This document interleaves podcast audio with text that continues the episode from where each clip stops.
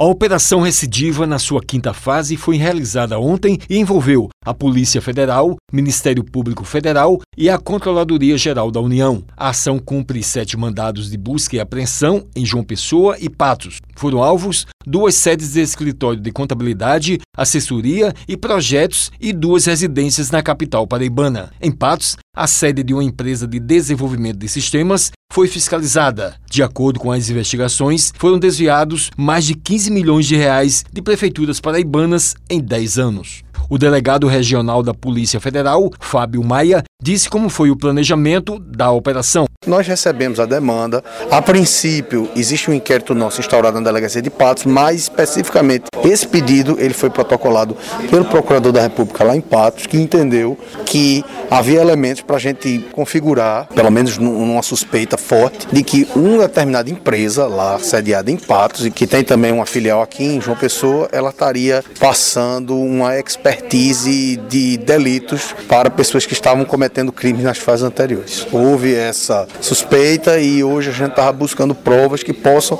ou não corroborar essa hipótese levantada. Ele falou dos próximos passos das investigações.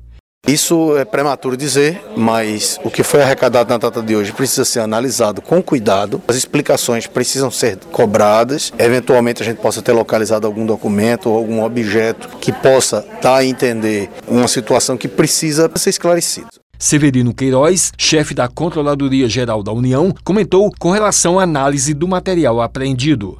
Essa análise é feita conjuntamente, tanto pela CGU quanto pela Polícia Federal, onde vai se ligar documentos apreendidos, todas as informações existentes em celulares, em computadores, em tablets, para materializar a prova que irá dar ensejo a outras fases da operação ou a própria denúncia em relação aos investigados. Bruno Galvão, do Ministério Público Federal, disse da importância da parceria dos órgãos envolvidos essa operação que envolveu a articulação, a integração entre Polícia Federal, Ministério Público Federal e Controladoria Geral da União.